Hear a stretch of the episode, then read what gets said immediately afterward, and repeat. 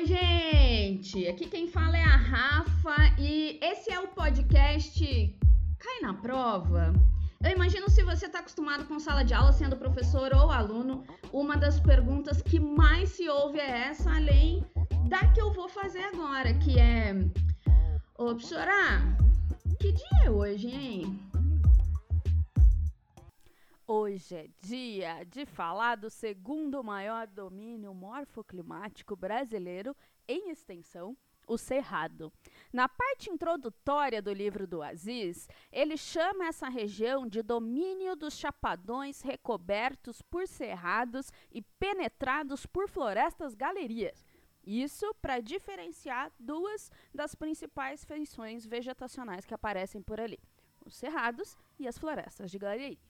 Apesar de chamar o domínio de monótono, como eu já citei uns dois episódios atrás, o Aziz parece bem empolgado, pois é dos capítulos mais detalhados. Na página 18, o autor coloca que, abre aspas, área de primeira grandeza espacial, avaliada em 1,7 1,9 milhão de quilômetros quadrados, posição geral da área, a grosso modo zonal, a semelhança do que ocorre com o vasto domínio das savanas na África. Fecha aspas. Se tem alguém que não é da área se aventurando a ouvir esse podcast, oi Cris. Isso quer dizer que se você pegar a localização do domínio do cerrado, ele vai estar aproximadamente na mesma zona climática da savana africana. Não à toa, é recorrente a gente encontrar na literatura que o cerrado é uma espécie de savana brasileira. Existem algumas diferenciações e daqui a pouco a gente já vai falar sobre ela. Que basicamente é que aqui o relevo influenciou na interiori interiorização da Mata Atlântica. Eu comentei brevemente sobre isso no episódio passado. E por isso, o cerrado não tem uma distribuição leste-oeste como acontece no continente africano, por conta de relevo principalmente, que não deixou que a umidade e as chuvas, né, consequentemente se distribuíssem da mesma forma, por isso você não tem a mesma distribuição vegetacional do que lá. Ainda em comparação, especialmente com o domínio de mares de morros do episódio da semana passada, é uma região com menor densidade de drenagem e menor densidade hídrica também. É, hidrográfica, desculpa. Já lá na página 35, no capítulo intitulado Nos Vastos Espaços dos Cerrados, eu quero abrir uma aspas bem longa agora e ler os primeiros três parágrafos do autor. Abre aspas. Durante as três últimas décadas, é importante dizer que isso foi escrito no final dos anos 90, tá, gente? Durante as três últimas décadas, algumas regiões do centro-sul do Brasil mudaram do ponto de vista da organização humana, dos espaços herdados da natureza, incorporando padrões modernos que abafaram, por substituição parcial, velhas e arcaicas estruturas sociais e econômicas. Essas mudanças ocorreram principalmente devido à implantação de novas infraestruturas viárias e energéticas, além da descoberta de impensadas vocações dos solos regionais para atividades agrárias rentáveis.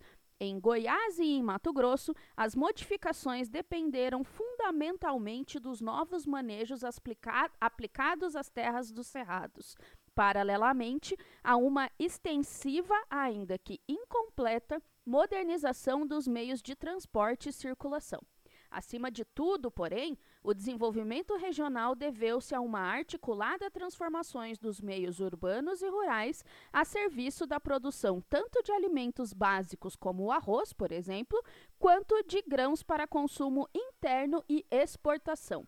Soja, no âmbito desse processo, certamente foram importantes as modificações impulsionadas pela criação de Brasília na rede urbana e no conjunto demográfico do Brasil Central.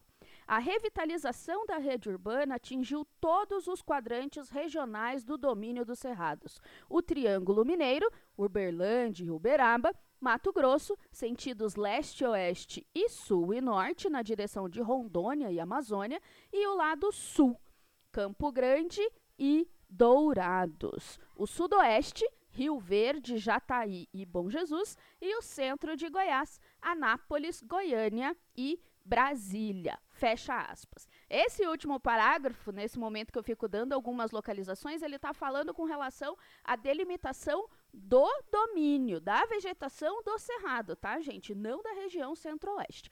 Mas eu acho bem legal essa parte, porque toda, todos esses três parágrafos, no final da, das contas, acabam por complementar as visões sobre a urbanização brasileira que eu coloquei naquele episódio do Milton Santos, que foi o segundo episódio aqui do podcast. No entanto, focando, né, nesse caso aqui, no centro-oeste e nas suas rebarbas, entre aspas. Aí? Voltando à interpretação de Brasil num viés mais físico, na página 37, o autor coloca que, do ponto de vista geomorfológico, a recente evolução do Brasil central contribuiu para uma revisão da gênese das condições geoecológicas e hídricas de uma região que está no meio do processo motor de modernização e desenvolvimento no interior do Brasil. Ainda na mesma página, ele continua dizendo que a região central dos Cerrados ocupa predominantemente maciços planaltos de estrutura complexa dotados de topos aplainados. As formas do terreno são, em sua maioria, similares tanto nas áreas de solos cristalinos aplainados, que quer dizer ali aqueles solos mais antigos, como nas áreas sedimentares mais elevadas, que são regiões um pouco mais jovens.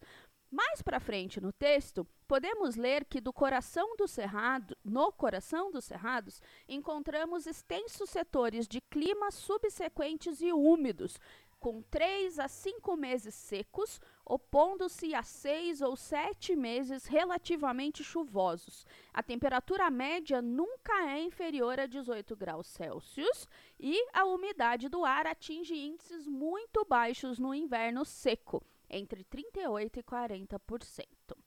E para né, para eu voltar a ficar chateada com o crush, um dos últimos parágrafos da página 39 diz o seguinte: Abre aspas. A combinação de fatores físicos, ecológicos e bióticos que caracteriza o domínio dos cerrados é, na aparência, de relativa homogeneidade, extensível a grandes espaços.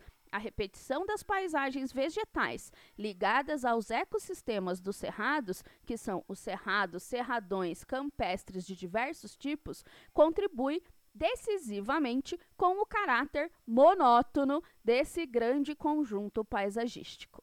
Fecha aspas. Como eu disse, né, dois episódios atrás, o ranço fica aí só dividido com vocês.